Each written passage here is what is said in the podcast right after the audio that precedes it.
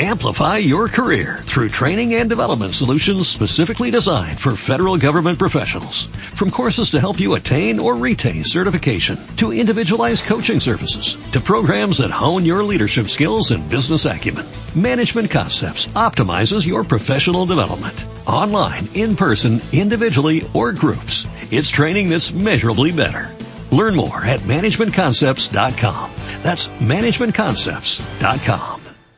Preámbulo primero. La transparencia, el acceso a la información pública y las normas de buen gobierno deben ser los ejes fundamentales de toda acción política. Solo cuando la acción de los responsables públicos se somete a escrutinio, cuando los ciudadanos pueden conocer cómo se toman las decisiones que les afectan, cómo se manejan los fondos públicos o bajo qué criterios actúan nuestras instituciones, podemos hablar del inicio de un proceso en el que los poderes públicos comienzan a responder a una sociedad que es crítica, exigente y que demanda participación de los poderes públicos. Los países con mayores niveles en materia de transparencia y normas de buen gobierno cuentan con instituciones más fuertes, que favorecen el crecimiento económico y el desarrollo social. En estos países, los ciudadanos pueden juzgar mejor y con más criterio la capacidad de sus responsables públicos y decidir en consecuencia. Permitiendo una mejor fiscalización de la actividad pública se contribuye a la necesaria regeneración democrática, se promueve la eficiencia y eficacia del Estado y se favorece el crecimiento económico.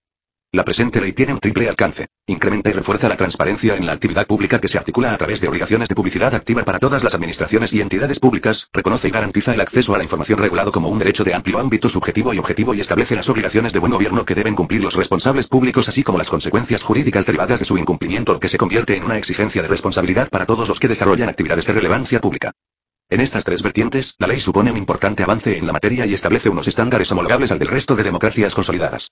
En definitiva, constituye un paso fundamental y necesario que se verá acompañado en el futuro con el impulso y adhesión por parte del Estado tanto a iniciativas multilaterales en este ámbito como con la firma de los instrumentos internacionales ya existentes en esta materia. Y, en el ordenamiento jurídico español ya existen normas sectoriales que contienen obligaciones concretas de publicidad activa para determinados sujetos. Así, por ejemplo, en materia de contratos, subvenciones, presupuestos o actividades de altos cargos nuestro país cuenta con un destacado nivel de transparencia. Sin embargo, esta regulación resulta insuficiente en la actualidad y no satisface las exigencias sociales y políticas del momento. Por ello, con esta ley se avanza y se profundiza en la configuración de obligaciones de publicidad activa que, se entiende, han de vincular a un amplio número de sujetos entre los que se encuentran todas las administraciones públicas, los órganos del poder legislativo y judicial en lo que se refiere a sus actividades sujetas a derecho administrativo, así como otros órganos constitucionales y estatutarios. Asimismo, la ley se aplicará a determinadas entidades que, por su especial relevancia pública, o por su condición de perceptores de fondos públicos, vendrán obligados a reforzar la transparencia de su actividad. La ley amplía y refuerza las obligaciones de publicidad activa en distintos ámbitos. En materia de información institucional, organizativa y de planificación exige a los sujetos comprendidos en su ámbito de aplicación la publicación de información relativa a las funciones que desarrollan, la normativa que les resulta de aplicación y su estructura organizativa, además de sus instrumentos de planificación y la evaluación de su grado de cumplimiento. En materia de información de relevancia jurídica y que afecte directamente al ámbito de las relaciones entre la Administración y los ciudadanos, la ley contiene un amplio repertorio de documentos que, al ser publicados, proporcionarán una mayor seguridad jurídica. Igualmente, en el ámbito de la información de relevancia económica, presupuestaria y estadística, se establece un amplio catálogo que debe ser accesible y entendible para los ciudadanos, dado su carácter de instrumento óptimo para el control de la gestión y utilización de los recursos públicos. Por último, se establece la obligación de publicar toda la información que con mayor frecuencia sea objeto de una solicitud de acceso, de modo que las obligaciones de transparencia se conecten con los intereses de la ciudadanía. Para canalizar la publicación de tan ingente cantidad de información y facilitar el cumplimiento de estas obligaciones de publicidad activa y, desde la perspectiva de que no se puede, por un lado, hablar de transparencia y, por otro, no poner los medios adecuados para facilitar el acceso a la información divulgada, la ley contempla la creación y desarrollo de un portal de la transparencia. Las nuevas tecnologías nos permiten hoy día desarrollar herramientas de extraordinaria utilidad para el cumplimiento de las disposiciones de la ley cuyo uso permita que, a través de un único punto de acceso, el ciudadano pueda obtener toda la información disponible. La ley también regula el derecho de acceso a la información pública que, no obstante, ya ha sido desarrollado en otras disposiciones de nuestro ordenamiento. En efecto, partiendo de la previsión contenida en el artículo 105b de nuestro texto constitucional, la Ley 30, 1992, de 26 de noviembre, de régimen jurídico de las administraciones públicas y del procedimiento administrativo común, desarrolla en su artículo 37 el derecho de los ciudadanos a acceder a los registros y documentos que se encuentren en los archivos administrativos. Pero esta regulación adolece de una serie de deficiencias que han sido puestas de manifiesto de forma reiterada al no ser claro el objeto del derecho de acceso, al estar limitado a documentos contenidos en procedimientos administrativos ya terminados y al resultar su ejercicio extraordinariamente limitado en su articulación práctica. Igualmente, pero con un alcance sectorial y derivado de sendas directivas comunitarias, otras normas contemplan el acceso a la información pública. Es el caso de la Ley 27, 2006, de 18 de julio, por la que se regulan los derechos de acceso a la información, de participación pública y de acceso a la justicia en materia de medio ambiente y de la Ley 37, 2007, de 16 de noviembre, sobre reutilización de la información del sector público, que regula el uso privado de documentos en poder de administraciones y organismos del sector público. Además, la Ley 11-2007, de 22 de junio, de acceso electrónico de los ciudadanos a los servicios públicos, a la vez que reconoce el derecho de los ciudadanos a relacionarse con la administración por medios electrónicos, se sitúa en un camino en el que se avanza con esta ley. La implantación de una cultura de transparencia que impone la modernización de la administración, la reducción de cargas burocráticas y el empleo de los medios electrónicos para facilitar la participación, la transparencia y el acceso a la información. La ley, por lo tanto, no parte de la nada ni colma un vacío absoluto, sino que ahonda en lo ya conseguido, supliendo sus carencias, subsanando sus deficiencias y creando un marco jurídico acorde con los tiempos y los intereses ciudadanos. Desde la perspectiva del derecho comparado, tanto la Unión Europea como la mayoría de sus Estados miembros cuentan ya en sus ordenamientos jurídicos con una legislación específica que regula la transparencia y el derecho de acceso a la información pública. España no podía permanecer por más tiempo al margen y, tomando como ejemplo los modelos que nos proporcionan los países de nuestro entorno, adopta esta nueva regulación. En lo que respecta a buen gobierno, la ley supone un avance de extraordinaria importancia. Principios meramente programáticos y sin fuerza jurídica se incorporan a una norma con rango de ley y pasan a informar la interpretación y aplicación de un régimen sancionador al que se encuentran sujetos todos los responsables públicos entendidos en sentido amplio que, con independencia del gobierno del que formen parte o de la administración en la que presten sus servicios y, precisamente por las funciones que realizan, deben ser un modelo de ejemplaridad en su conducta. Y el título I de la ley regula e incrementa la transparencia de la actividad de todos los sujetos que prestan servicios públicos o ejercen potestades administrativas mediante un conjunto de previsiones que se recogen en dos capítulos diferenciados y desde una doble perspectiva. La publicidad activa y el derecho de acceso a la información pública. El ámbito subjetivo de aplicación de este título, recogido en su capítulo I, es muy amplio e incluye a todas las administraciones públicas, organismos autónomos, agencias estatales, entidades públicas empresariales y entidades de derecho público, en la medida en que tengan atribuidas funciones de regulación o control sobre un determinado sector o actividad, así como las entidades de derecho público con personalidad jurídica propia, vinculadas o dependientes de cualquiera de las administraciones públicas, incluidas las universidades públicas. En relación con sus actividades sujetas a derecho administrativo, la ley se aplica también a las corporaciones de derecho público, a la Casa de Su Majestad el Rey, al Congreso de los Diputados, al Senado, al Tribunal Constitucional y al Consejo General del Poder Judicial, así como al Banco de España, Consejo de Estado, al Defensor del Pueblo, al Tribunal de Cuentas, al Consejo Económico y Social y las instituciones autonómicas análogas. También se aplica a las sociedades mercantiles en cuyo capital social la participación directa o indirecta de las entidades mencionadas sea superior al 50%, a las fundaciones del sector público y a las asociaciones constituidas por las administraciones, organismos y entidades a las que se ha hecho referencia. Asimismo, se aplicará a los partidos políticos, organizaciones sindicales y organizaciones empresariales y a todas las entidades privadas que perciban una determinada cantidad de ayudas o subvenciones públicas. Por último, las personas que presten servicios públicos o ejerzan potestades administrativas también están obligadas a suministrar a la administración a la que se encuentren vinculadas, previo requerimiento, toda la información necesaria para el cumplimiento por aquella de las obligaciones de esta ley. Esta obligación es igualmente aplicable a los adjudicatarios de contratos del sector público. El capítulo segundo, dedicado a la publicidad activa, establece una serie de obligaciones para los sujetos incluidos en el ámbito de aplicación del título y que habrán de difundir determinada información sin esperar una solicitud concreta de los administrados. En este punto se incluyen datos sobre información institucional, organizativa y de planificación, de relevancia jurídica y de naturaleza económica, presupuestaria y estadística. Para favorecer de forma decidida el acceso de todos a la información que se difunda se creará el portal de la transparencia, que incluirá, además de la información sobre la que existe una obligación de publicidad activa, aquella cuyo acceso se solicite con mayor frecuencia. El portal será un punto de encuentro y de difusión, que muestra una nueva forma de entender el derecho de los ciudadanos a acceder a la información pública. Se prevé además en este punto que la Administración General del Estado, las administraciones de las comunidades autónomas y las entidades que integran la administración local puedan adoptar medidas de colaboración para el cumplimiento de sus obligaciones de publicidad activa. El capítulo tercero configura de forma amplia el derecho de acceso a la información pública, del que son titulares todas las personas y que podrá ejercerse sin necesidad de motivar la solicitud. Este derecho solamente se verá limitado en aquellos casos en que así sea necesario por la propia naturaleza de la información derivado de lo dispuesto en la Constitución española o por su entrada en conflicto con otros intereses protegidos. En todo caso, los límites previstos se aplicarán atendiendo a un test de daño, del interés que se salvaguarda con el límite, y de interés público en la divulgación, que en el caso concreto no prevalezca el interés público en la divulgación de la información, y de forma proporcionada y limitada por su objeto y finalidad. Asimismo, dado que el acceso a la información puede afectar de forma directa a la protección de los datos personales, la ley aclara la relación entre ambos derechos estableciendo los mecanismos de equilibrio necesarios. Así, por un lado, en la medida en que la información afecte directamente a la organización o actividad pública del órgano prevalecerá el acceso, mientras que, por otro, se protegen como no puede ser de otra manera los datos que la normativa califica como especialmente protegidos, para cuyo acceso se requerirá, con carácter general, el consentimiento de su titular. Con objeto de facilitar el ejercicio del derecho de acceso a la información pública, la ley establece un procedimiento ágil, con un breve plazo de respuesta, y dispone la creación de unidades de información en la Administración General del Estado, lo que facilita el conocimiento por parte del ciudadano del órgano ante el que deba presentarse la solicitud, así como del competente para la tramitación. En materia de impugnaciones se crea una reclamación potestativa y previa a la vía judicial de la que conocerá el Consejo de Transparencia y Buen Gobierno, organismo de naturaleza independiente de nueva creación, y que sustituye a los recursos administrativos. El título segundo otorga rango de ley a los principios éticos y de actuación que deben regir la labor de los miembros del gobierno y altos cargos y asimilados de la administración del Estado, de las comunidades autónomas y de las entidades locales. Igualmente, se clarifica y refuerza el régimen sancionador que les resulta de aplicación, en consonancia con la responsabilidad a la que están sujetos. Este sistema busca que los ciudadanos cuenten con servidores públicos que ajusten sus actuaciones a los principios de eficacia, austeridad, imparcialidad y, sobre todo, de responsabilidad. Para cumplir este objetivo, la ley consagra un régimen sancionador estructurado en tres ámbitos. Infracciones en materia de conflicto de intereses, en materia de gestión económico-presupuestaria y en el ámbito disciplinario. Además, se incorporan infracciones derivadas del incumplimiento de la Ley Orgánica 2, 2012, de 27 de abril, de estabilidad presupuestaria y sostenibilidad financiera. En el ámbito económico presupuestario resulta destacable que se impondrán sanciones a quienes comprometan gastos, liquiden obligaciones y ordenen pagos sin crédito suficiente para realizarlos o con infracción de lo dispuesto en la normativa presupuestaria, o no justifiquen la inversión de los fondos a los que se refiere la normativa presupuestaria equivalente. De esta manera se introduce un mecanismo de control fundamental que evitará comportamientos irresponsables y que resultan inaceptables en un Estado de Derecho. La comisión de las infracciones previstas dará lugar a la imposición de sanciones como la destitución en los cargos públicos que ocupe el infractor, la no percepción de pensiones indemnizatorias, la obligación de restituir las cantidades indebidamente percibidas y la obligación de indemnizar a la hacienda pública. Debe señalarse que estas sanciones se inspiran en las ya previstas en la Ley 5, 2006, de 10 de abril, de conflictos de intereses de miembros del gobierno y de los altos cargos de la Administración General del Estado. Además, se establece la previsión de que los autores de infracciones muy graves no puedan ser nombrados para ocupar determinados cargos públicos durante un periodo de entre 5 y 10 años. El título tercero de la ley crea y regula el Consejo de Transparencia y Buen Gobierno, un órgano independiente al que se le otorgan competencias de promoción de la cultura de transparencia en la actividad de la administración pública, de control del cumplimiento de las obligaciones de publicidad activa, así como de garantía del derecho de acceso a la información pública y de la observancia de las disposiciones de buen gobierno. Se crea, por lo tanto, un órgano de supervisión y control para garantizar la correcta aplicación de la ley. El Consejo de Transparencia y Buen Gobierno se configura como un órgano independiente, con plena capacidad jurídica y de obrar y cuenta con una estructura sencilla que, a la vez que garantiza su especialización y operatividad, evita crear grandes estructuras administrativas. La independencia y autonomía en el ejercicio de sus funciones vendrá garantizada, asimismo, por el respaldo parlamentario con el que deberá contar el nombramiento de su presidente.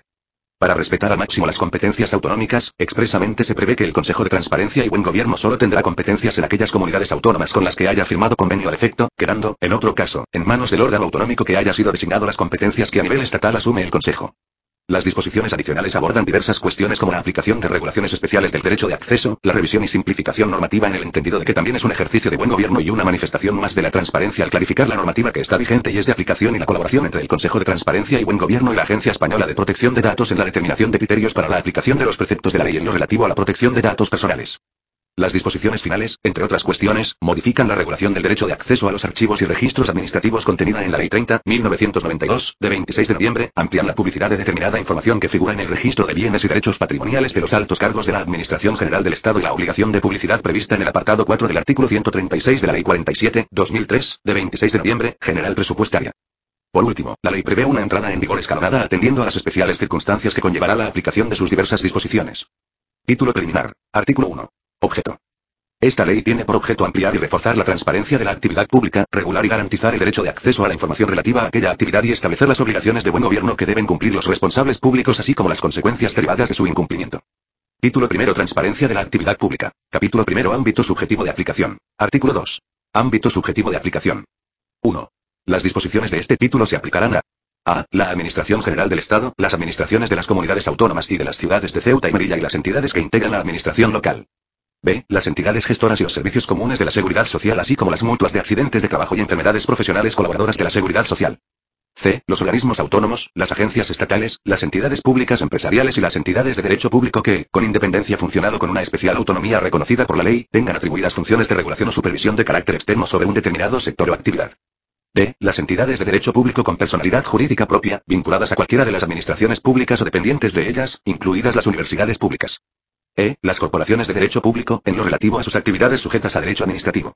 F. La Casa de Su Majestad el Rey, el Congreso de los Diputados, el Senado, el Tribunal Constitucional y el Consejo General del Poder Judicial, así como el Banco de España, el Consejo de Estado, el Defensor del Pueblo, el Tribunal de Cuentas, el Consejo Económico y Social y las instituciones autonómicas análogas, en relación con sus actividades sujetas a derecho administrativo.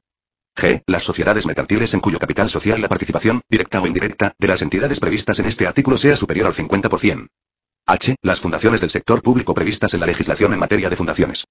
Y. Las asociaciones constituidas por las administraciones, organismos y entidades previstos en este artículo. Se incluyen los órganos de cooperación previstos en el artículo 5 de la Ley 30, 1992, de 26 de noviembre, de régimen jurídico de las administraciones públicas y del procedimiento administrativo común, en la medida en que, por su peculiar naturaleza y por carecer de una estructura administrativa propia, le resulten aplicables las disposiciones de este título. En estos casos, el cumplimiento de las obligaciones derivadas de la presente ley serán llevadas a cabo por la administración que ostente la secretaria del órgano de cooperación. 2. A los efectos de lo previsto en este título, se entiende por administraciones públicas los organismos y entidades incluidos en las letras A, a D, el apartado anterior. Artículo 3. Otros sujetos obligados. Las disposiciones del capítulo segundo de este título serán también aplicables a A. Los partidos políticos, organizaciones sindicales y organizaciones empresariales.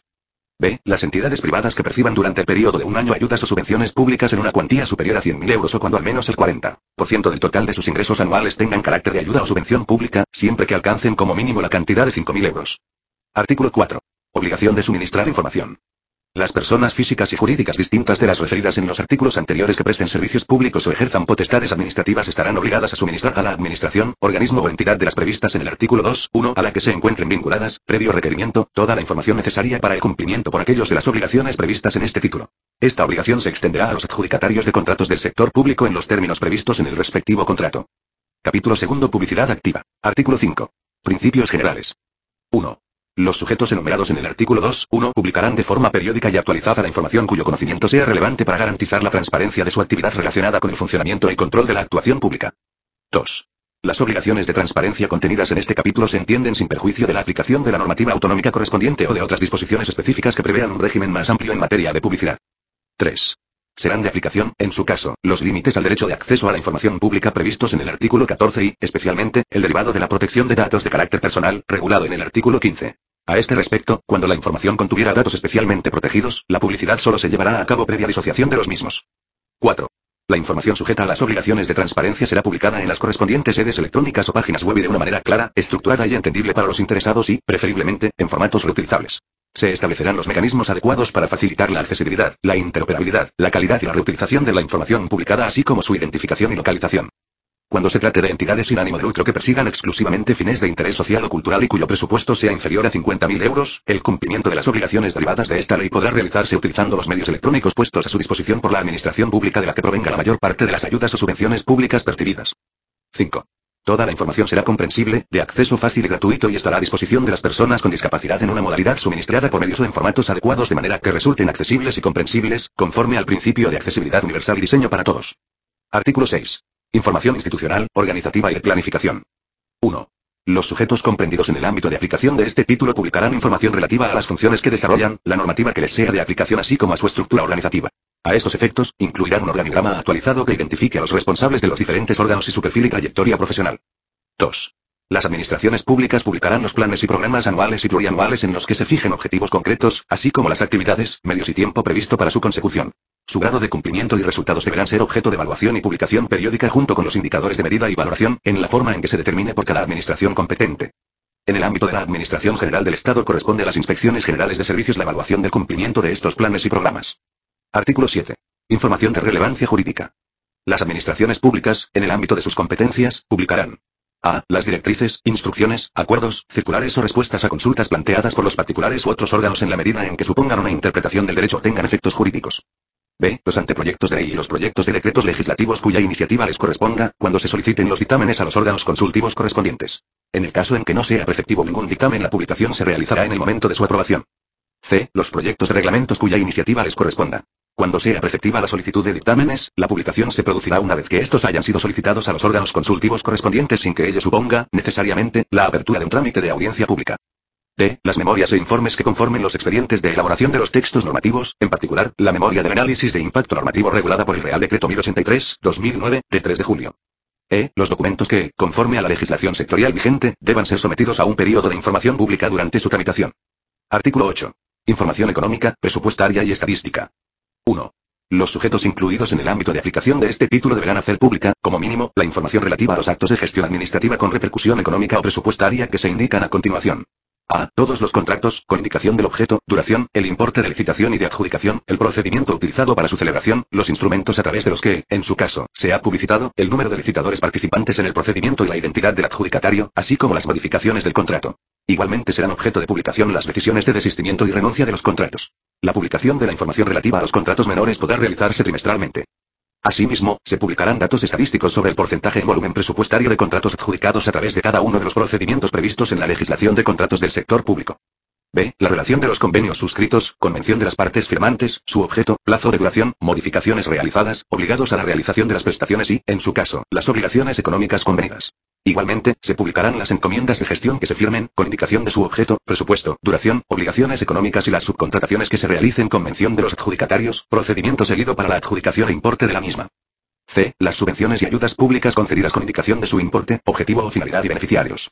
D. Los presupuestos, con descripción de las principales partidas presupuestarias e información actualizada y comprensible sobre su estado de ejecución y sobre el cumplimiento de los objetivos de estabilidad presupuestaria y sostenibilidad financiera de las administraciones públicas. E. Las cuentas anuales que deban rendirse y los informes de auditoría de cuentas y de fiscalización por parte de los órganos de control externo que sobre ellos se emitan. F. Las retribuciones percibidas anualmente por los altos cargos y máximos responsables de las entidades incluidas en el ámbito de la aplicación de este título. Igualmente, se harán públicas las indemnizaciones percibidas, en su caso, con ocasión del abandono del cargo. G. Las resoluciones de autorización o reconocimiento de compatibilidad que afecten a los empleados públicos así como las que autoricen el ejercicio de actividad privada al cese de los altos cargos de la Administración General del Estado asimilados según la normativa autonómica o local. H. Las declaraciones anuales de bienes y actividades de los representantes locales, en los términos previstos en la Ley 7, 1985, de 2 de abril, reguladora de las bases del régimen local. Cuando el reglamento no fije los términos en que han de hacerse públicas estas declaraciones se aplicará lo dispuesto en la normativa de conflictos de intereses en el ámbito de la Administración General del Estado. En todo caso, se omitirán los datos relativos a la localización concreta de los bienes inmuebles y se garantizará la privacidad y seguridad de sus titulares. Y, la información estadística necesaria para valorar el grado de cumplimiento y calidad de los servicios públicos que sean de su competencia, en los términos que defina cada administración competente. 2.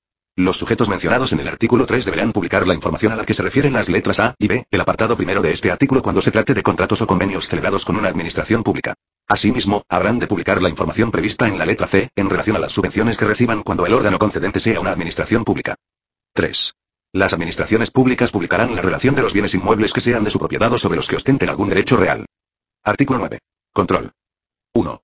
El cumplimiento por la Administración General del Estado de las obligaciones contenidas en este capítulo será objeto de control por parte del Consejo de Transparencia y Buen Gobierno. 2. En ejercicio de la competencia prevista en el apartado anterior, el Consejo de Transparencia y Buen Gobierno, de acuerdo con el procedimiento que se prevé reglamentariamente, podrá dictar resoluciones en las que se establezcan las medidas que sea necesario adoptar para el cese del incumplimiento y el inicio de las actuaciones disciplinarias que procedan. 3. El incumplimiento reiterado de las obligaciones de publicidad activa reguladas en este capítulo tendrá la consideración de infracción grave a los efectos de aplicación a sus responsables del régimen disciplinario previsto en la correspondiente normativa reguladora. Artículo 10. Portal de la transparencia. 1. La Administración General del Estado desarrollará un portal de la transparencia, dependiente del Ministerio de la Presidencia, que facilitará el acceso de los ciudadanos a toda la información a la que se refieren los artículos anteriores relativa a su ámbito de actuación. 2. El portal de la transparencia incluirá, en los términos que se establezcan reglamentariamente, la información de la Administración General del Estado, cuyo acceso se solicite con mayor frecuencia. 3. La Administración General del Estado, las administraciones de las comunidades autónomas y de las ciudades de Ceuta y Melilla y las entidades que integran la administración local podrán adoptar otras medidas complementarias y de colaboración para el cumplimiento de las obligaciones de transparencia recogidas en este capítulo. Artículo 11. Principios técnicos. El portal de la transparencia contendrá información publicada de acuerdo con las prescripciones técnicas que se establezcan reglamentariamente que deberán adecuarse a los siguientes principios. A. Accesibilidad. Se proporcionará información estructurada sobre los documentos y recursos de información con vistas a facilitar la identificación y búsqueda de la información. B. Interoperabilidad. La información publicada será conforme al Esquema Nacional de Interoperabilidad, aprobado por el Real Decreto 4, 2010, de 8 de enero, así como las normas técnicas de interoperabilidad. C. Reutilización. Se fomentará que la información sea publicada en formatos que permita su reutilización, de acuerdo con lo previsto en la Ley 37, 2007, del 16 de noviembre, sobre reutilización de la información del sector público y en su normativa de desarrollo. Capítulo 3. Derecho de acceso a la información pública. Sección 1. Régimen general. Artículo 12. Derecho de acceso a la información pública. Todas las personas tienen derecho a acceder a la información pública, en los términos previstos en el artículo 105b de la Constitución española, desarrollados por esta ley. Asimismo, y en el ámbito de sus respectivas competencias, será de aplicación la correspondiente normativa autonómica. Artículo 13. Información pública. Se entiende por información pública los contenidos o documentos, cualquiera que sea su formato o soporte, que obren en poder de alguno de los sujetos incluidos en el ámbito de aplicación de este título y que hayan sido elaborados o adquiridos en el ejercicio de sus funciones. Artículo 14. Límites al derecho de acceso. 1. El derecho de acceso podrá ser limitado cuando acceder a la información suponga un perjuicio para A. La seguridad nacional. B. La defensa. C. Las relaciones exteriores. D. La seguridad pública. E. La prevención, investigación y sanción de los ilícitos penales, administrativos o disciplinarios. F. La igualdad de las partes en los procesos judiciales y la tutela judicial efectiva. G. Las funciones administrativas de vigilancia, inspección y control.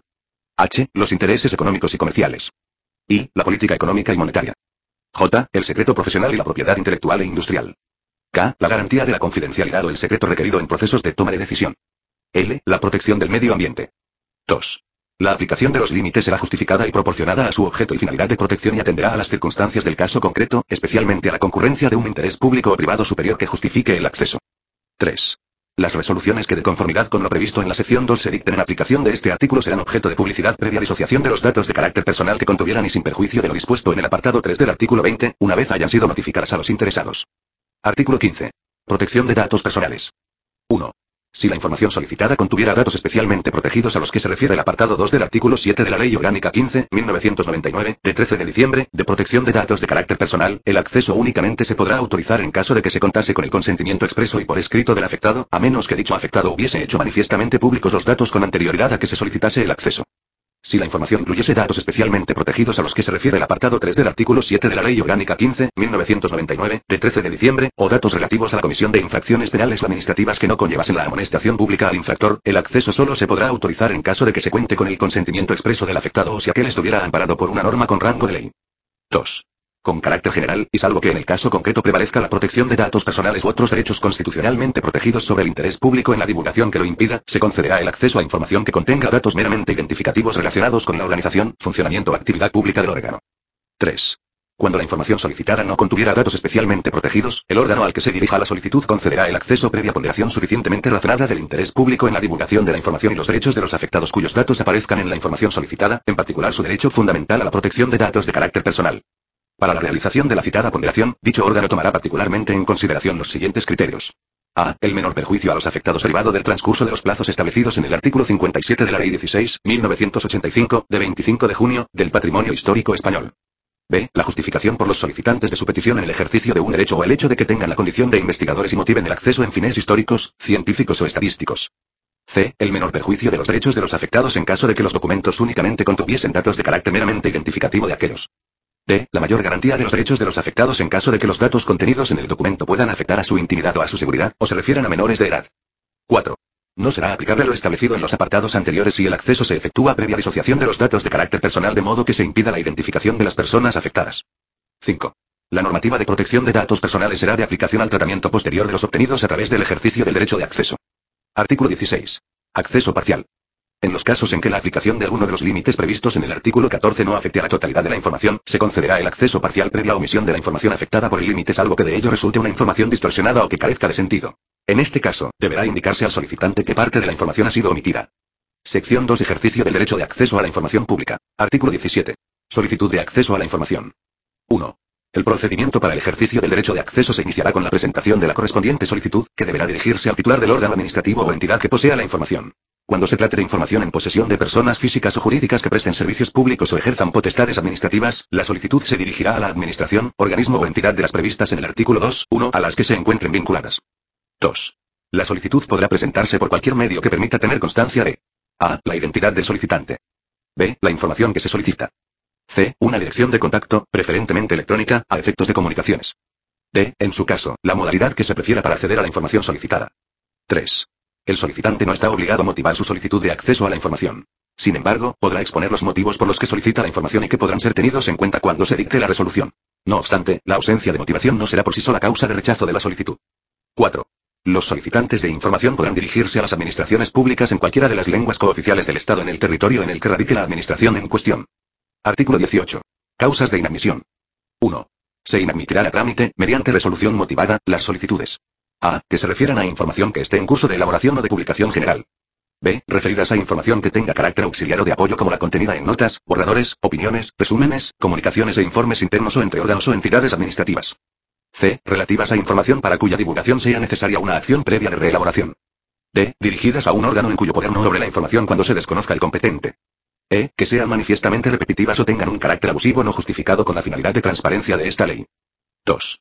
En el caso en que se inadmita la solicitud por concurrir la causa prevista en la letra E del apartado anterior, el órgano que acuerde la inadmisión deberá indicar en la resolución el órgano que, a su juicio, es competente para conocer de la solicitud. Artículo 19. Tramitación. 1. Si la solicitud se refiere a información que no obre en poder del sujeto al que se dirige, éste la remitirá al competente, si lo conociera, e informará de esta circunstancia al solicitante. 2. Cuando la solicitud no identifique de forma suficiente la información, se pedirá al solicitante que la concrete en un plazo de 10 días, con indicación de que, en caso de no hacerlo, se le tendrá por desistido, así como de la suspensión del plazo para dictar resolución. 3. Si la información solicitada pudiera afectar a derechos o intereses de terceros, debidamente identificados, se les concederá un plazo de 15 días para que puedan realizar las alegaciones que estimen oportunas. El solicitante deberá ser informado de esta circunstancia, así como de la suspensión del plazo para dictar resolución hasta que se hayan recibido las alegaciones o haya transcurrido el plazo para su presentación. 4. Cuando la información objeto de la solicitud, aun obrando en poder del sujeto al que se dirige, haya sido elaborada o generada en su integridad o parte principal por otro, se le remitirá la solicitud a este para que decida sobre el acceso. Artículo 20. Resolución. 1. La resolución en la que se conceda o deniegue el acceso deberá notificarse al solicitante y a los terceros afectados que así lo hayan solicitado en el plazo máximo de un mes desde la recepción de la solicitud por el órgano competente para resolver. Este plazo podrá ampliarse por otro mes en el caso de que el volumen o la complejidad de la información que se solicita así lo hagan necesario y previa notificación al solicitante. 2. Serán motivadas las resoluciones que denieguen el acceso, las que concedan el acceso parcial o a través de una modalidad distinta a la solicitada y las que permitan el acceso cuando haya habido oposición de un tercero. En este último supuesto, se indicará expresamente al interesado que el acceso solo tendrá lugar cuando haya transcurrido el plazo del artículo 22, 2.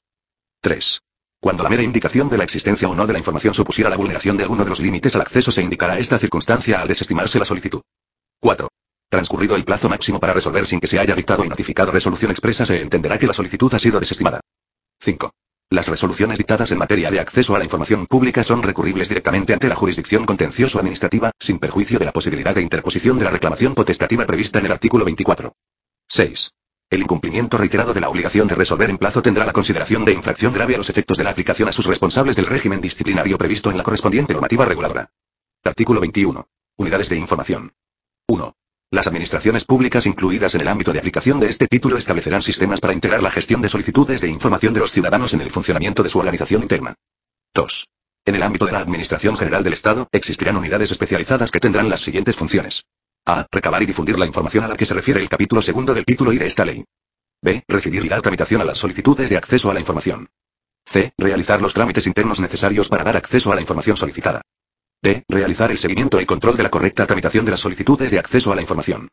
E. Llevar un registro de las solicitudes de acceso a la información. F. Asegurar la disponibilidad en la respectiva página web o sede electrónica de la información cuyo acceso se solicita con más frecuencia. G. Mantener actualizado un mapa de contenidos en el que queden identificados los distintos tipos de información que obre en poder del órgano. H. Todas aquellas que sean necesarias para asegurar una correcta aplicación de las disposiciones de esta ley. 3. El resto de las entidades incluidas en el ámbito de aplicación de este título identificarán claramente el órgano competente para conocer de las solicitudes de acceso. Artículo 22. Formalización del acceso. 1. El acceso a la información se realizará preferentemente por vía electrónica, salvo cuando no sea posible o el solicitante haya señalado expresamente otro medio. Cuando no pueda darse el acceso en el momento de la notificación de la resolución deberá otorgarse, en cualquier caso, en un plazo no superior a 10 días. 2. Si ha existido oposición de tercero, el acceso solo tendrá lugar cuando, habiéndose concedido dicho acceso, haya transcurrido el plazo para interponer recurso contencioso administrativo sin que se haya formalizado o haya sido resuelto confirmando el derecho a recibir la información. 3. Si la información ya ha sido publicada, la resolución podrá limitarse a indicar al solicitante cómo puede acceder a ella. 4. El acceso a la información será gratuito. No obstante, la expedición de copias o la transposición de la información a un formato diferente al original podrá dar lugar a la exigencia de exacciones en los términos previstos en la Ley 8, 1989, de 13 de abril, de tasas y precios públicos, o, en su caso, conforme a la normativa autonómica o local que resulte aplicable. Sección 3 Régimen de impugnaciones. Artículo 23. Recursos. 1. La reclamación prevista en el artículo siguiente tendrá la consideración de sustitutiva de los recursos administrativos de conformidad con lo dispuesto en el artículo 107, 2, de la Ley 30, 1992, de 26 de noviembre, de régimen jurídico de las administraciones públicas y del procedimiento administrativo común. 2. No obstante lo dispuesto en el apartado anterior, contra las resoluciones dictadas por los órganos previstos en el artículo 2, 1, f, solo cabrá la interposición de recurso contencioso administrativo. Artículo 24. Reclamación ante el Consejo de Transparencia y Buen Gobierno. 1. Frente a toda resolución expresa o presunta en materia de acceso podrá interponerse una reclamación ante el Consejo de Transparencia y Buen Gobierno, con carácter potestativo y previo a su impugnación en vía contencioso administrativa. 2. La reclamación se interpondrá en el plazo de un mes a contar desde el día siguiente al de la notificación del acto impugnado o desde el día siguiente a aquel en que se produzcan los efectos del silencio administrativo. 3. La tramitación de la reclamación se ajustará a lo dispuesto en materia de recursos en la Ley 30, 1992, de 26 de noviembre, de régimen jurídico de las administraciones públicas y del procedimiento administrativo común. Cuando la denegación del acceso a la información se fundamente en la protección de derechos o intereses de terceros se otorgará, previamente a la resolución de la reclamación, trámite de audiencia a las personas que pudieran resultar afectadas para que aleguen lo que a su derecho convenga. 4. El plazo máximo para resolver y notificar la resolución será de tres meses, transcurrido el cual, la reclamación se entenderá desestimada. 5. Las resoluciones del Consejo de Transparencia y Buen Gobierno se publicarán, previa disociación de los datos de carácter personal que contuvieran, por medios electrónicos y en los términos en que se establezca reglamentariamente, una vez se haya notificado a los interesados. El presidente del Consejo de Transparencia y Buen Gobierno comunicará al defensor del pueblo las resoluciones que dicte en aplicación de este artículo. 6. La competencia para conocer de dichas reclamaciones corresponderá al Consejo de Transparencia y Buen Gobierno, salvo en aquellos supuestos en que las comunidades autónomas atribuyan dicha competencia a un órgano específico, de acuerdo con lo establecido en la disposición adicional cuarta de esta ley. Título segundo Buen Gobierno. Artículo 25. Ámbito de aplicación. 1. En el ámbito de la Administración General del Estado, las disposiciones de este título se aplicarán a los miembros del Gobierno, a los secretarios de Estado y al resto de los altos cargos de la Administración General del Estado y de las entidades del sector público estatal, de derecho público o privado, vinculadas o dependientes de aquella. A estos efectos, se considerarán altos cargos los que tengan tal consideración en aplicación de la normativa en materia de conflictos de intereses. 2. Este título será de aplicación a los altos cargos o asimilados que, de acuerdo con la normativa autonómica o local que sea de aplicación, tengan tal consideración, incluidos los miembros de las juntas de gobierno de las entidades locales. 3. La aplicación a los sujetos mencionados en los apartados anteriores de las disposiciones contenidas en este título no afectará, en ningún caso, a la condición de cargo electo que pudieran ostentar. Artículo 26. Principios de buen gobierno. 1. Las personas comprendidas en el ámbito de aplicación de este título observarán en el ejercicio de sus funciones lo dispuesto en la Constitución española y en el resto del ordenamiento jurídico y promoverán el respeto a los derechos fundamentales y a las libertades públicas. 2. Asimismo, adecuarán su actividad a los siguientes. A. Principios generales. 1. Actuarán con transparencia en la gestión de los asuntos públicos, de acuerdo con los principios de eficacia, economía y eficiencia y con el objetivo de satisfacer el interés general. 2. Ejercerán sus funciones con dedicación al servicio público, absteniéndose de cualquier conducta que sea contraria a estos principios. 3. Respetarán el principio de imparcialidad, de modo que mantengan un criterio independiente y ajeno a todo interés particular. 4. Asegurarán un trato igual y sin discriminaciones de ningún tipo en el ejercicio de sus funciones. 5. Actuarán con la diligencia debida en el cumplimiento de sus obligaciones y fomentarán la calidad en la prestación de servicios públicos. 6. Mantendrán una conducta digna y tratarán a los ciudadanos con esmerada corrección. 7. Asumirán la responsabilidad de las decisiones y actuaciones propias y de los organismos que dirigen, sin perjuicio de otras que fueran exigibles legalmente. B. Principios de actuación. 1. Desempeñarán su actividad con plena dedicación y con pleno respeto a la normativa reguladora de las incompatibilidades y los conflictos de intereses. 2. Guardarán la debida reserva respecto a los hechos o informaciones conocidos con motivo u ocasión del ejercicio de sus competencias. 3. Pondrán en conocimiento de los órganos competentes cualquier actuación irregular de la cual tengan conocimiento. 4. Ejercerán los poderes que les atribuye la normativa vigente con la finalidad exclusiva para la que fueron otorgados y evitarán toda acción que pueda poner en riesgo el interés público o el patrimonio de las administraciones. 5. No se implicarán en situaciones, actividades o intereses incompatibles con sus funciones y se abstendrán de intervenir en los asuntos en que concurra alguna causa que pueda afectar a su objetividad. 6. No aceptarán para sí regalos que superen los usos habituales, sociales o de cortesía, ni favores o servicios en condiciones ventajosas que puedan condicionar el desarrollo de sus funciones. En el caso de obsequios de una mayor relevancia institucional se procederá a su incorporación al patrimonio de la administración pública correspondiente. 7. Desempeñarán sus funciones con transparencia. 8. Gestionarán, protegerán y conservarán adecuadamente los recursos públicos, que no puedan ser utilizados para actividades que no sean las permitidas por la normativa que sea de aplicación. 9. No se valdrán de su posición en la administración para obtener ventajas personales o materiales. 3. Los principios establecidos en este artículo informarán la interpretación y aplicación del régimen sancionador regulado en este título. Artículo 27. Infracciones y sanciones en materia de conflicto de intereses. El incumplimiento de las normas de incompatibilidades o de las que regulan las declaraciones que han de realizar las personas comprendidas en el ámbito de este título será sancionado de conformidad con lo dispuesto en la normativa en materia de conflictos de intereses de la Administración General del Estado y para el resto de administraciones de acuerdo con su propia normativa que resulte de aplicación. Artículo 28. Infracciones en materia de gestión económico-presupuestaria. Constituyen infracciones muy graves las siguientes conductas cuando sean culpables. A. La incursión en alcance en la administración de los fondos públicos cuando la conducta no sea subsumible en ninguno de los tipos que se contemplan en las letras siguientes. B. La administración de los recursos y demás derechos de la hacienda pública sin sujeción a las disposiciones que regulan su liquidación, recaudación o ingreso en el tesoro. C. Los compromisos de gastos, reconocimiento de obligaciones y ordenación de pagos sin crédito suficiente para realizarlos o con infracción de lo dispuesto en la Ley 47-2003, de 26 de noviembre, general presupuestaria, o en la de presupuestos u otra normativa presupuestaria que sea aplicable. D. La omisión del trámite de intervención previa de los gastos, obligaciones o pagos, cuando ésta resulte preceptiva o del procedimiento de resolución de discrepancias frente a los reparos suspensivos de la intervención, regulado en la normativa presupuestaria. E. La ausencia de justificación de la inversión de los fondos a los que se refieren los artículos 78 y 79 de la Ley 47, 2003, de 26 de noviembre, General Presupuestaria, o, en su caso, la normativa presupuestaria equivalente de las administraciones distintas de la General del Estado. F. El incumplimiento de la obligación de destinar íntegramente los ingresos obtenidos por encima de los previstos en el presupuesto a la reducción del nivel de deuda pública de conformidad con lo previsto en el artículo 12, 5 de la Ley Orgánica 2, 2012, de 27 de abril, de estabilidad presupuestaria y sostenibilidad financiera y el incumplimiento de la obligación del destino del superávit presupuestario a la reducción del nivel de endeudamiento neto en los términos previstos en el artículo 32 y la disposición adicional sexta de la citada ley. G. La realización de operaciones de crédito y emisiones de deudas que no cuenten con la preceptiva autorización o, habiéndola obtenido, no se cumpla con lo en ella previsto o se superen los límites previstos en la Ley Orgánica 2, 2012, de 27 de abril, la Ley Orgánica 8, 1980, de 22 de septiembre, de financiación de las comunidades autónomas, y en el texto refundido de la Ley Reguladora de las Haciendas Locales, aprobado por el Real Decreto Legislativo 2, 2004, de 5 de marzo. H. La no adopción en plazo de las medidas necesarias para evitar el riesgo de incumplimiento, cuando se haya formulado la advertencia prevista en el artículo 19 de la Ley Orgánica 2, 2012, de 27 de abril. Y, la suscripción de un convenio de colaboración o concesión de una subvención a una administración pública que no cuente con el informe favorable del Ministerio de Hacienda y Administraciones Públicas previsto en el artículo 20, 3 de la Ley Orgánica 2, 2012, de 27 de abril. J. La no presentación o la falta de puesta en marcha en plazo del plan económico financiero o del plan de reequilibrio de conformidad con el artículo 23 de la Ley Orgánica 2, 2012, de 27 de abril. K. El incumplimiento de las obligaciones de publicación o de suministro de información previstas en la normativa presupuestaria y económico-financiera, siempre que en este último caso se hubiera formulado requerimiento. L. La falta de justificación de la desviación, o cuando así se le haya requerido la falta de inclusión de nuevas medidas en el plan económico financiero o en el plan de reequilibrio de acuerdo con el artículo 24, 3 de la Ley Orgánica 2, 2012, de 27 de abril.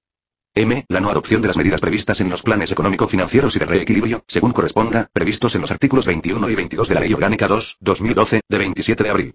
N. La no adopción en el plazo previsto del acuerdo de no disponibilidad al que se refieren los artículos 20, 5a y 25 de la Ley Orgánica 2, 2012, de 27 de abril, así como la no constitución del depósito previsto en el citado artículo 25 de la misma ley, cuando así se haya solicitado.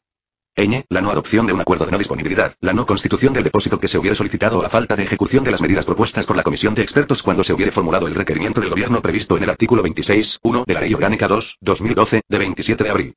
O, el incumplimiento de las instrucciones dadas por el Gobierno para ejecutar las medidas previstas en el artículo 26, 1 de la Ley Orgánica 2, 2012, de 27 de abril.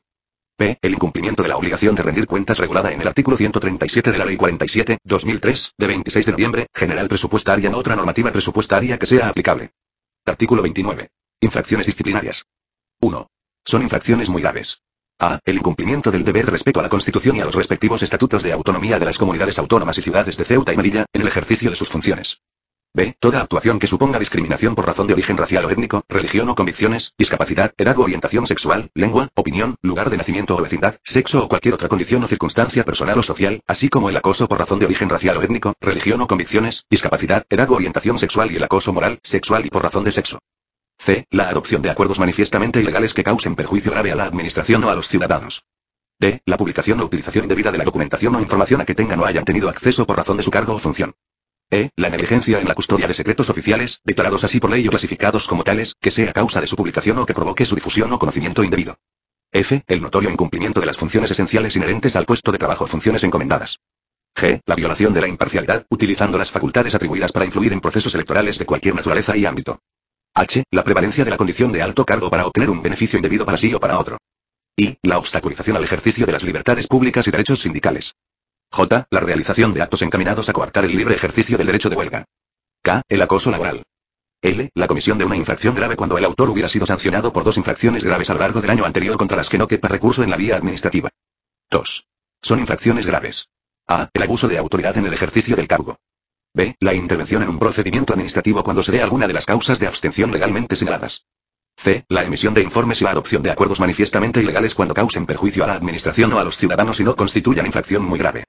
D. No guardar el debido sigilo respecto a los asuntos que se conozcan por razón del cargo, cuando causen perjuicio a la administración o se utilice en provecho propio. E. El incumplimiento de los plazos u otras disposiciones de procedimiento en materia de incompatibilidades, cuando no suponga el mantenimiento de una situación de incompatibilidad. F. La comisión de una infracción leve cuando el autor hubiera sido sancionado por dos infracciones leves a lo largo del año anterior contra las que no quepa recurso en la vía administrativa. 3. Son infracciones leves. A. La incorrección con los superiores, compañeros o subordinados. B. El descuido o negligencia en el ejercicio de sus funciones y el incumplimiento de los principios de actuación del artículo 26, 2, b, cuando ello no constituya infracción grave o muy grave o la conducta no se encuentre tipificada en otra norma. Artículo 30. Sanciones. 1. Las infracciones leves serán sancionadas con una amonestación. 2. Por la comisión de una infracción grave se impondrán al infractor algunas de las siguientes sanciones. A. La declaración del incumplimiento y su publicación en el boletín oficial del Estado o diario oficial que corresponda. B. La no percepción, en el caso de que la llevara aparejada, de la correspondiente indemnización para el caso de cese en el cargo. 3. En el caso de las infracciones muy graves, se impondrán en todo caso las sanciones previstas en el apartado anterior. 4. Los sancionados por la comisión de una infracción muy grave serán destituidos del cargo que ocupen salvo que ya hubiesen cesado y no podrán ser nombrados para ocupar ningún puesto de alto cargo asimilado durante un periodo de entre 5 y 10 años con arreglo a los criterios previstos en el apartado siguiente. 5.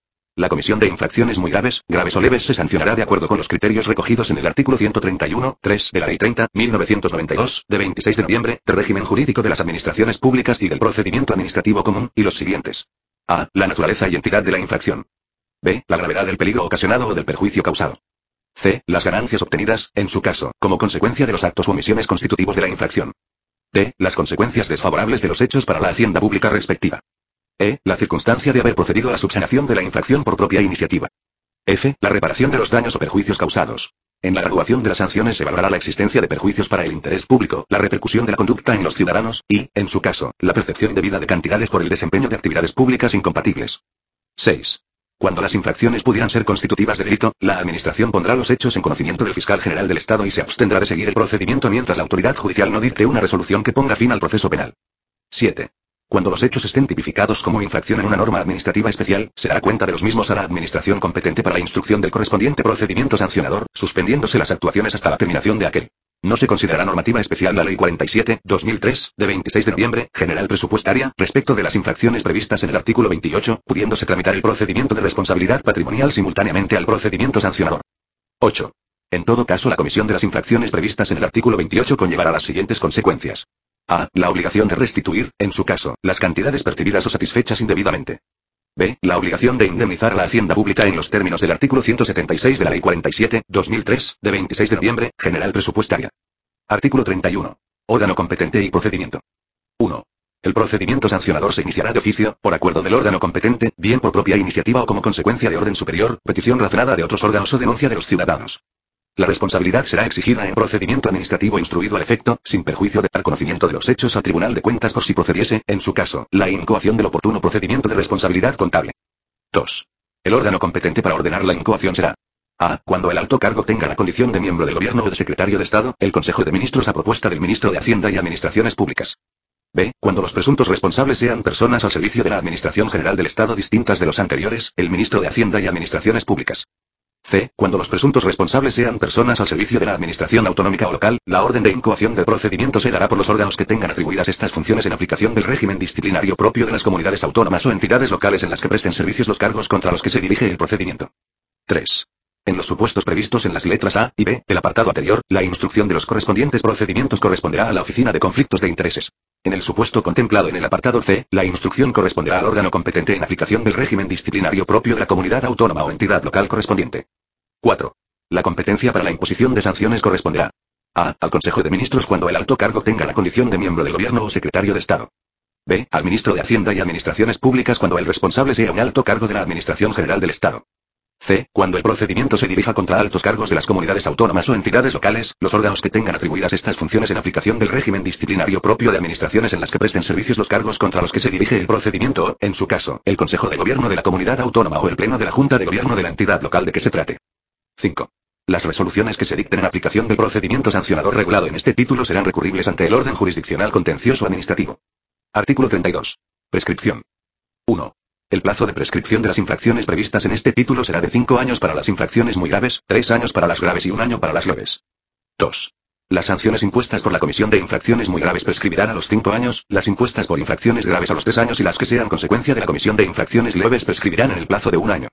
3.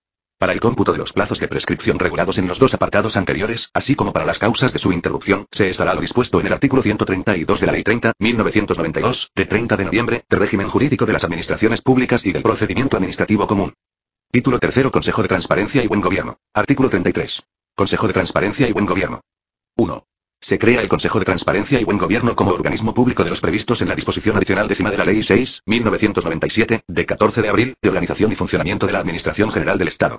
Estará adscrito al Ministerio de Hacienda y Administraciones Públicas. 2.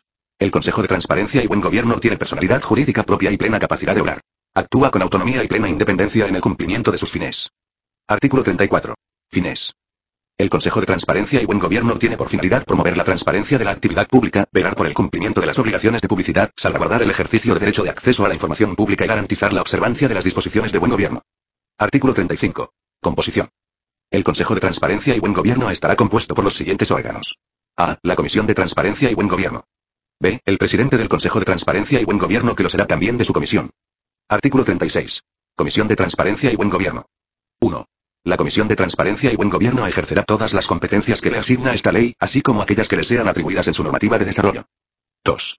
Dicha comisión estará compuesta por A. El presidente. B. Un diputado. C. Un senador. D. Un representante del Tribunal de Cuentas. E. Un representante del Defensor del Pueblo. F. Un representante de la Agencia Española de Protección de Datos. G. Un representante de la Secretaría de Estado de Administraciones Públicas. H. Un representante de la Autoridad Independiente de Responsabilidad Fiscal. 3. La condición de miembro de la Comisión del Consejo de Transparencia y Buen Gobierno no exigirá dedicación exclusiva ni dará derecho a remuneración con excepción de lo previsto en el artículo siguiente. 4. Al menos una vez al año, la Comisión de Transparencia y Buen Gobierno convocará a los representantes de los organismos que, con funciones similares a las desarrolladas por ella, hayan sido creados por las comunidades autónomas en ejercicio de sus competencias. A esta reunión podrá ser convocado un representante de la administración local propuesto por la Federación Española de Municipios y Provincias. Artículo 37. Presidente del Consejo de Transparencia y Buen Gobierno. 1. El presidente del Consejo de Transparencia y Buen Gobierno será nombrado por un periodo no renovable de cinco años mediante Real Decreto, a propuesta del titular del Ministerio de Hacienda y Administraciones Públicas, entre personas de reconocido prestigio y competencia profesional previa comparecencia de la persona propuesta para el cargo ante la comisión correspondiente del Congreso de los Diputados. El Congreso, a través de la comisión competente y por acuerdo adoptado por mayoría absoluta, deberá refrendar el nombramiento del candidato propuesto en el plazo de un mes natural desde la recepción de la correspondiente comunicación. 2. El presidente del Consejo de Transparencia y Buen Gobierno cesará en su cargo por la expiración de su mandato, a petición propia o por separación acordada por el Gobierno, previa instrucción del correspondiente procedimiento por el titular del Ministerio de Hacienda y Administraciones Públicas, por incumplimiento grave de sus obligaciones, incapacidad permanente para el ejercicio de su función, incompatibilidad sobrevenida o condena por delito doloso. 3. El presidente del Consejo de Transparencia y Buen Gobierno percibirá las retribuciones fijadas de acuerdo con el Real Decreto 451-2012, de 5 de marzo, por el que se regula el régimen retributivo de los máximos responsables y directivos en el sector público empresarial y otras entidades. Artículo 38. Funciones. 1. Para la consecución de sus objetivos, el Consejo de Transparencia y Buen Gobierno tiene encomendadas las siguientes funciones. A. Adoptar recomendaciones para el mejor cumplimiento de las obligaciones contenidas en esta ley. B. Asesorar en materia de transparencia, acceso a la información pública y buen gobierno. C. Informar preceptivamente los proyectos normativos de carácter estatal que desarrollen esta ley o que estén relacionados con su objeto. D. Evaluar el grado de aplicación de esta ley. Para ello, elaborará anualmente una memoria en la que se incluirá información sobre el cumplimiento de las obligaciones previstas y que será presentada ante las Cortes Generales. E. Promover la elaboración de borradores de recomendaciones y de directrices y normas de desarrollo de buenas prácticas en materia de transparencia, acceso a la información pública y buen gobierno. F. Promover actividades de formación y sensibilización para un mejor conocimiento de las materias reguladas por esta ley.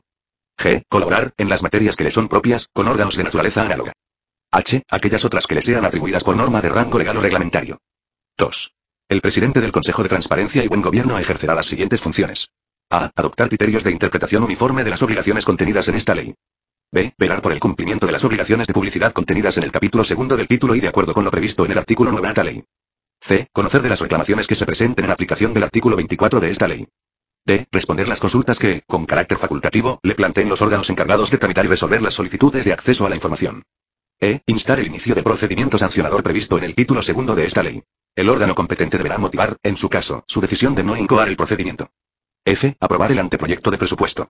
G. Aquellas otras que le sean atribuidas por norma de rango legal o reglamentario. Artículo 39. Régimen jurídico. 1.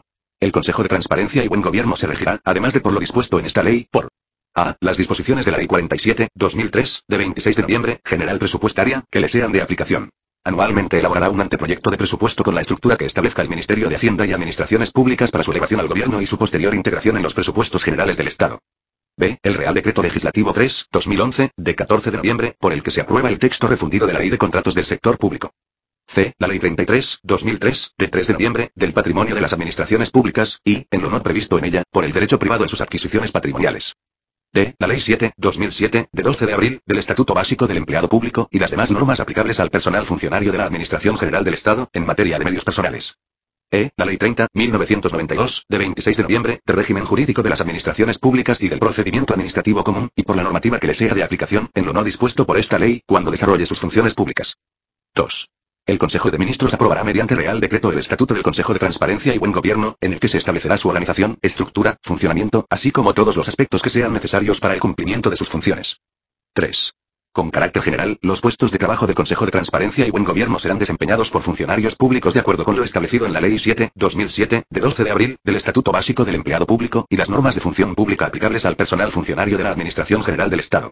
El personal laboral podrá desempeñar puestos de trabajo que se ajusten a la normativa de función pública de la Administración General del Estado. Asimismo, el personal que pase a prestar servicios en el Consejo de Transparencia y Buen Gobierno mediante los procedimientos de provisión previstos en la Administración General del Estado mantendrá la condición de personal funcionario o laboral, de acuerdo con la legislación aplicable. 4. El Consejo de Transparencia y Buen Gobierno contará para el cumplimiento de sus fines con los siguientes bienes y medios económicos. A. Las asignaciones que se establezcan anualmente con cargos a los presupuestos generales del Estado. B. Los bienes y valores que constituyan su patrimonio, así como los productos y rentas del mismo. C. Cualesquiera otros que legalmente puedan serle atribuidos. Artículo 40. Relaciones con las Cortes Generales. El Consejo de Transparencia y Buen Gobierno elevará anualmente a las Cortes Generales una memoria sobre el desarrollo de sus actividades y sobre el grado de cumplimiento de las disposiciones establecidas en esta ley. El presidente del Consejo de Transparencia y Buen Gobierno comparecerá ante la comisión correspondiente para dar cuenta de tal memoria, así como cuántas veces sea requerido para ello. Disposición adicional primera. Regulaciones especiales del derecho de acceso a la información pública. 1. La normativa reguladora del correspondiente procedimiento administrativo será la aplicable al acceso por parte de quienes tengan la condición de interesados en un procedimiento administrativo en curso a los documentos que se integren en el mismo. 2. Se regirán por su normativa específica, y por esta ley con carácter supletorio, aquellas materias que tengan previsto un régimen jurídico específico de acceso a la información. 3. En este sentido, esta ley será de aplicación, en lo no previsto en sus respectivas normas reguladoras, al acceso a la información ambiental y a la destinada a la reutilización. Disposición adicional segunda. Revisión y simplificación normativa. 1. La Administración General del Estado acometerá una revisión, simplificación y, en su caso, una consolidación normativa de su ordenamiento jurídico.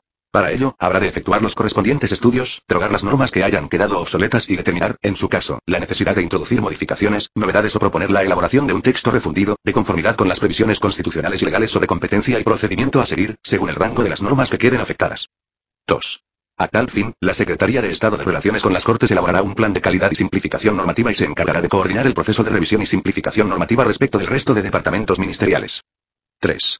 Las secretarías generales técnicas de los diferentes departamentos ministeriales llevarán a cabo el proceso de revisión y simplificación en sus ámbitos competenciales de actuación, pudiendo coordinar su actividad con los órganos competentes de las comunidades autónomas que, en ejercicio de las competencias que les son propias y en aplicación del principio de cooperación administrativa, lleven a cabo un proceso de revisión de sus respectivos ordenamientos jurídicos.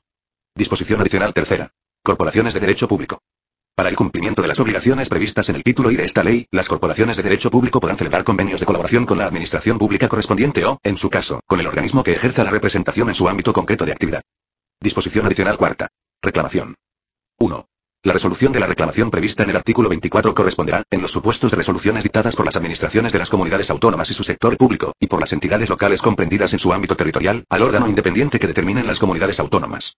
No obstante lo dispuesto en el párrafo anterior, contra las resoluciones dictadas por las asambleas legislativas y las instituciones análogas al Consejo de Estado, Consejo Económico y Social, Tribunal de Cuentas y Defensor del Pueblo en el caso de esas mismas reclamaciones solo cabrá la interposición de recurso contencioso administrativo. 2. Las comunidades autónomas podrán atribuir la competencia para la resolución de la reclamación prevista en el artículo 24 al Consejo de Transparencia y Buen Gobierno.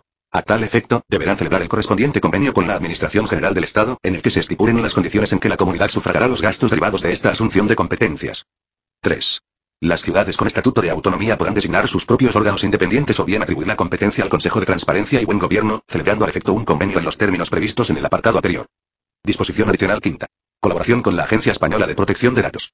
El Consejo de Transparencia y Buen Gobierno y la Agencia Española de Protección de Datos adoptarán conjuntamente los criterios de aplicación, en su ámbito de actuación, de las reglas contenidas en el artículo 15 de la ley, en particular en lo que respecta a la ponderación del interés público en el acceso a la información y la garantía de los derechos de los interesados cuyos datos se contuviesen en la misma, de conformidad con lo dispuesto en esta ley y en la Ley Orgánica 15, 1999, de 13 de diciembre. Disposición adicional sexta. Información de la Casa de Su Majestad el Rey. La Secretaría General de la Presidencia del Gobierno será el órgano competente para tramitar el procedimiento mediante en el que se solicite el acceso a la información que obre en poder de la Casa de Su Majestad el Rey, así como para conocer de cualquier otra cuestión que pudiera surgir derivada de la aplicación por este órgano de las disposiciones de esta ley. Disposición adicional séptima. El Gobierno aprobará un plan formativo en el ámbito de la transparencia dirigido a los funcionarios y personal de la Administración General del Estado, acompañado, a su vez, de una campaña informativa dirigida a los ciudadanos. El Gobierno incorporará al sector público estatal en el Plan Nacional de Responsabilidad Social Corporativa. Disposición adicional octava. El Congreso de los Diputados, el Senado y las asambleas legislativas de las comunidades autónomas regularán en sus respectivos reglamentos la aplicación concreta de las disposiciones de esta ley. Disposición final primera. Modificación de la Ley 30, 1992, de 26 de noviembre, de régimen jurídico de las administraciones públicas y del procedimiento administrativo común. Se modifica la Ley 30, 1992, de 26 de noviembre, de régimen jurídico de las administraciones públicas y del procedimiento administrativo común, en los siguientes términos. 1. El artículo 35H pasa a tener la siguiente redacción. H. Al acceso a la información pública, archivos y registros. 2. El artículo 37 pasa a tener la siguiente redacción. Artículo 37. Derecho de acceso a la información pública. Los ciudadanos tienen derecho a acceder a la información pública, archivos y registros en los términos y con las condiciones establecidas en la Constitución, en la Ley de Transparencia, Acceso a la Información Pública y Buen Gobierno y demás leyes que resulten de aplicación. Disposición final segunda. Modificación de la Ley 5, 2006, de 10 de abril, de regulación de los conflictos de intereses de los miembros del Gobierno y de los altos cargos de la Administración General del Estado. Se modifica la Ley 5, 2006, de 10 de abril, de regulación de los conflictos de intereses de los miembros del Gobierno y de los altos cargos de la Administración General del Estado en los siguientes términos. El apartado 4 del artículo 14 queda redactado como sigue. 4. El contenido de las declaraciones de bienes y derechos patrimoniales de los miembros del gobierno y de los secretarios de Estado y demás altos cargos previstos en el artículo 3 de esta ley se publicarán en el Boletín Oficial del Estado, en los términos previstos reglamentariamente. En relación con los bienes patrimoniales, se publicará una declaración comprensiva de la situación patrimonial de estos altos cargos, omitiéndose aquellos datos referentes a su localización y salvaguardando la privacidad y seguridad de sus titulares. Disposición final tercera. Modificación de la Ley 47, 2003, de 26 de noviembre, General Presupuestaria. Se modifica el apartado 4 del artículo 136 de la Ley 47, 2003, de 26 de noviembre, General Presupuestaria, que quedará redactado como sigue. Las entidades que deban aplicar principios contables públicos, así como las restantes que no tengan obligación de publicar sus cuentas en el registro mercantil, publicarán anualmente en el Boletín Oficial del Estado el balance de situación y la cuenta del resultado económico patrimonial, un resumen de los restantes estados que conforman las cuentas anuales y el informe de auditoría de cuentas. A estos efectos, la Intervención General de la Administración del Estado determinará el contenido mínimo de la información a publicar. Disposición final cuarta. Modificación de la disposición adicional décima de la Ley 6, 1997, de 14 de abril, de organización y funcionamiento de la Administración General del Estado. Se modifica el apartado 1 de la disposición adicional décima de la Ley 6, 1997, de 14 de abril, de organización y funcionamiento de la Administración General del Estado, el cual quedará redactado en los siguientes términos. 1. La Comisión Nacional del Mercado de Valores, el Consejo de Seguridad Nuclear, las universidades no transferidas, la Agencia Española de Protección de Datos, el Consorcio de la Zona Especial Canaria, la Comisión Nacional de los Mercados y la Competencia, el Consejo de Transparencia y Buen Gobierno, el Museo Nacional del Prado y el Museo Nacional Centro de Arte Reina Sofía se regirán por su legislación específica y supletoriamente por esta ley. Disposición final quinta. El Gobierno adoptará las medidas necesarias para optimizar el uso de los medios técnicos y humanos que se adscriban al Consejo de Transparencia y Buen Gobierno. Disposición final sexta. Modificación de la Ley 10, 2010, de 28 de abril, de prevención del blanqueo de capitales y de la financiación del terrorismo. Se modifica la Ley 10, 2010, de 28 de abril, de prevención del blanqueo de capitales y de la financiación del terrorismo, en los siguientes términos. 1. Se añade un apartado 5 al artículo 2, con la redacción siguiente. 5 serán aplicables al Administrador Nacional del Registro de Derechos de Emisión previsto en la Ley 1, 2005, de 9 de marzo, por la que se regula el régimen de comercio de derechos de emisión de gases de efecto invernadero, con las excepciones que se determinen reglamentariamente, las obligaciones de información y de control interno contenidas en los capítulos tercero y cuarto de la presente ley. 2. Se añade un apartado 6 al artículo 7, con la redacción siguiente. 6. Reglamentariamente podrá autorizarse la no aplicación de todas o algunas de las medidas de diligencia debida o de conservación de documentos en relación con aquellas operaciones ocasionales que no excedan de un umbral cuantitativo, bien singular, bien acumulado por periodos temporales. 3. Será nueva redacción al artículo 9, con el siguiente tenor literal. Artículo 9. Medidas simplificadas de diligencia debida. Los sujetos obligados podrán aplicar, en los supuestos y con las condiciones que se determinen reglamentariamente, medidas simplificadas de diligencia debida respecto de aquellos clientes, productos u operaciones que comporten un riesgo reducido de blanqueo de capitales o de financiación del terrorismo. 4. Será nueva redacción al artículo 10, con el siguiente tenor literal. Artículo 10. Aplicación de medidas simplificadas de diligencia debida. La aplicación de medidas simplificadas de diligencia debida será graduada en función del riesgo, con arreglo a los siguientes criterios. A. Con carácter previo a la aplicación de medidas simplificadas de diligencia debida respecto de un determinado cliente, producto u operación de los previstos reglamentariamente, los sujetos obligados comprobarán que comporta efectivamente un riesgo reducido de blanqueo de capitales o de financiación del terrorismo. B. La aplicación de las medidas simplificadas de diligencia debida será en todo caso congruente con el riesgo. Los sujetos obligados no aplicarán o cesarán de aplicar medidas simplificadas de diligencia debida tan pronto como aprecien que un cliente, producto u operación no comporta riesgos reducidos de blanqueo de capitales o de financiación del terrorismo. C. Los sujetos obligados mantendrán en todo caso un seguimiento continuo suficiente para detectar operaciones susceptibles de examen especial de conformidad con lo prevenido en el artículo 17. 5. Será nueva redacción al artículo 14, con el siguiente tenor literal. Artículo 14. Personas con responsabilidad pública. 1. Los sujetos obligados aplicarán las medidas reforzadas de diligencia debida previstas en este artículo en las relaciones de negocio o operaciones de personas con responsabilidad pública. Se considerarán personas con responsabilidad pública las siguientes. A. Aquellas que desempeñen o hayan desempeñado funciones públicas importantes por elección, nombramiento o investidura en otros Estados miembros de la Unión Europea o terceros países, tales como los jefes de Estado, jefes de gobierno, ministros u otros miembros de gobierno, secretarios de Estado o subsecretarios, los parlamentarios, los magistrados de tribunales supremos, tribunales constitucionales u otras altas instancias judiciales cuyas decisiones no habitan normalmente recurso, salvo en circunstancias excepcionales, con inclusión de los miembros equivalentes del Ministerio Fiscal, los miembros de tribunales de cuentas o de consejos de bancos centrales, los embajadores y encargados de negocios, el alto personal militar de las Fuerzas Armadas, los miembros de los órganos de administración, de gestión o de supervisión de empresas de titularidad pública. B. Aquellas que desempeñen o hayan desempeñado funciones públicas importantes en el Estado español, tales como los altos cargos de acuerdo con lo dispuesto en la normativa en materia de conflictos de intereses de la Administración General del Estado, los parlamentarios nacionales y del Parlamento Europeo, los magistrados del Tribunal Supremo y Tribunal Constitucional, con inclusión de los miembros equivalentes del Ministerio Fiscal, los consejeros del Tribunal de Cuentas y del Banco de España, los embajadores y encargados de negocios, el alto personal militar de las Fuerzas Armadas, y los directores, directores adjuntos y miembros del Consejo de Administración, o función equivalente, de una organización internacional, con inclusión de la Unión Europea.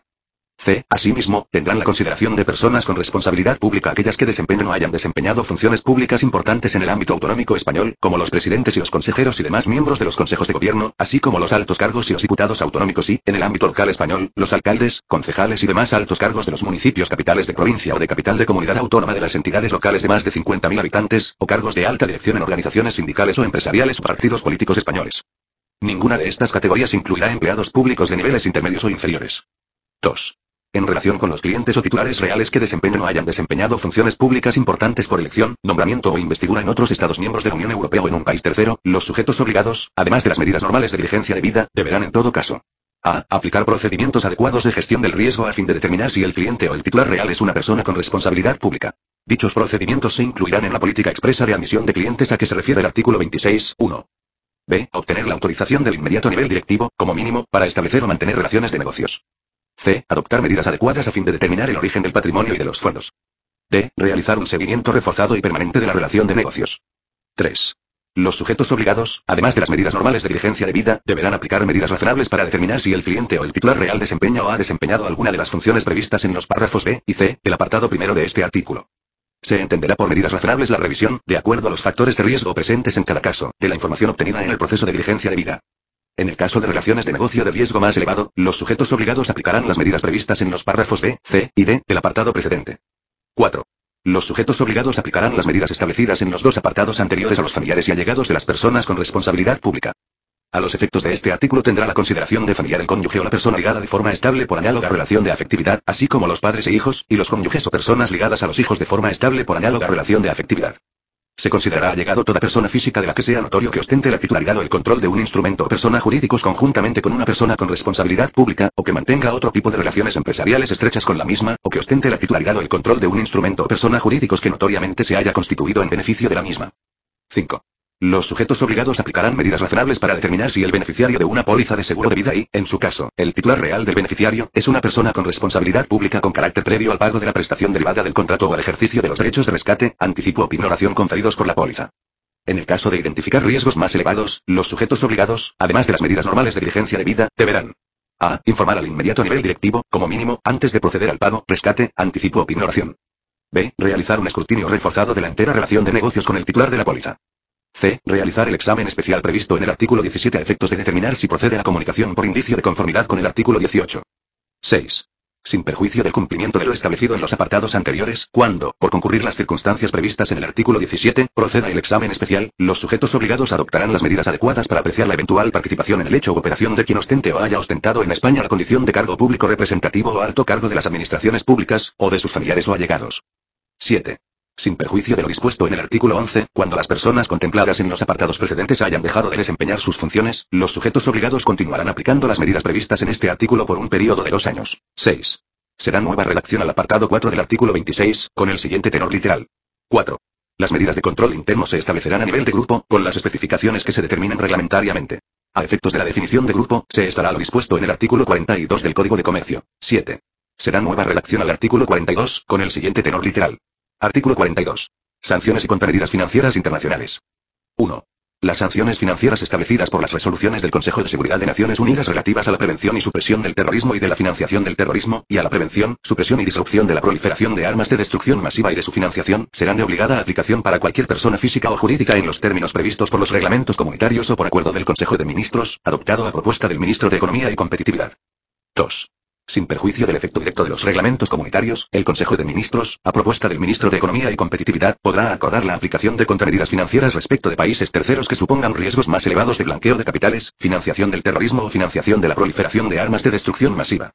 El acuerdo de Consejo de Ministros, que podrá adoptarse de forma autónoma o en aplicación de decisiones o recomendaciones de organizaciones, instituciones o grupos internacionales, podrá imponer, entre otras, las siguientes contramedidas financieras.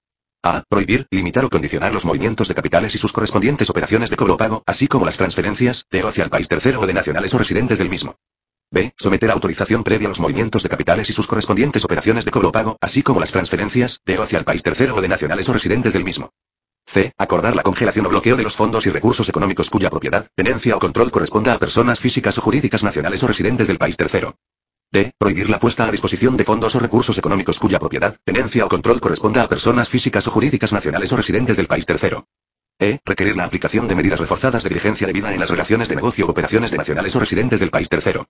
F. Establecer la comunicación sistemática de las operaciones de nacionales o residentes del país tercero o que supongan movimientos financieros de o hacia el país tercero. G. Prohibir, limitar o condicionar el establecimiento o mantenimiento de filiales, sucursales u oficinas de representación de las entidades financieras del país tercero. H. Prohibir, limitar o condicionar a las entidades financieras el establecimiento o mantenimiento de filiales, sucursales u oficinas de representación en el país tercero. I. Prohibir, limitar o condicionar las relaciones de negocio o las operaciones financieras con el país tercero o con nacionales o residentes del mismo. J. Prohibir a los sujetos obligados la aceptación de las medidas de diligencia debida practicadas por entidades situadas en el país tercero. K. Requerir a las entidades financieras la revisión, modificación y, en su caso, terminación, de las relaciones de corresponsalía con entidades financieras del país tercero. L. Someter las filiales o sucursales de entidades financieras del país tercero a supervisión reforzada o examen o auditoría externos. M. Imponer a los grupos financieros requisitos reforzados de información o auditoría externa respecto de cualquier filial o sucursal localizada o que opere en el país tercero. 3. Competirá al Servicio Ejecutivo de la Comisión la supervisión e inspección del cumplimiento de lo dispuesto en este artículo. 8. Será nueva redacción al artículo 52, 1 U, con el siguiente tenor literal. U. El incumplimiento de la obligación de aplicar sanciones o contramedidas financieras internacionales, en los términos del artículo 42. Disposición final séptima. Desarrollo reglamentario. El Gobierno, en el ámbito de sus competencias, podrá dictar cuantas disposiciones sean necesarias para la ejecución y desarrollo de lo establecido en esta ley. El Consejo de Ministros aprobará, en el plazo de tres meses desde la publicación de esta ley en el Boletín Oficial del Estado, un real decreto por el que se apruebe el Estatuto Orgánico del Consejo de Transparencia y Buen Gobierno. Disposición final octava. Título competencial. La presente ley se dicta al amparo de lo dispuesto en los artículos 149, 1, 1, 149, 1, 13 y 149, 1, 18 de la Constitución. Se exceptúa lo dispuesto en el segundo párrafo del apartado 2 del artículo 6, el artículo 9, los apartados 1 y 2 del artículo 10, el artículo 11, el apartado 2 del artículo 21, el apartado 1 del artículo 25, el título tercero y la disposición adicional segunda. Disposición final novena. Entrada en vigor. La entrada en vigor de esta ley se producirá de acuerdo con las siguientes reglas. Las disposiciones previstas en el título segundo entrarán en vigor al día siguiente de su publicación en el Boletín Oficial del Estado. El título preliminar, el título y el título tercero entrarán en vigor al año de su publicación en el Boletín Oficial del Estado. Los órganos de las comunidades autónomas y entidades locales dispondrán de un plazo máximo de dos años para adaptarse a las obligaciones contenidas en esta ley. Amplify your career through training and development solutions specifically designed for federal government professionals. From courses to help you attain or retain certification, to individualized coaching services, to programs that hone your leadership skills and business acumen, Management Concepts optimizes your professional development. Online, in person, individually, or groups. It's training that's measurably better. Learn more at managementconcepts.com. That's managementconcepts.com.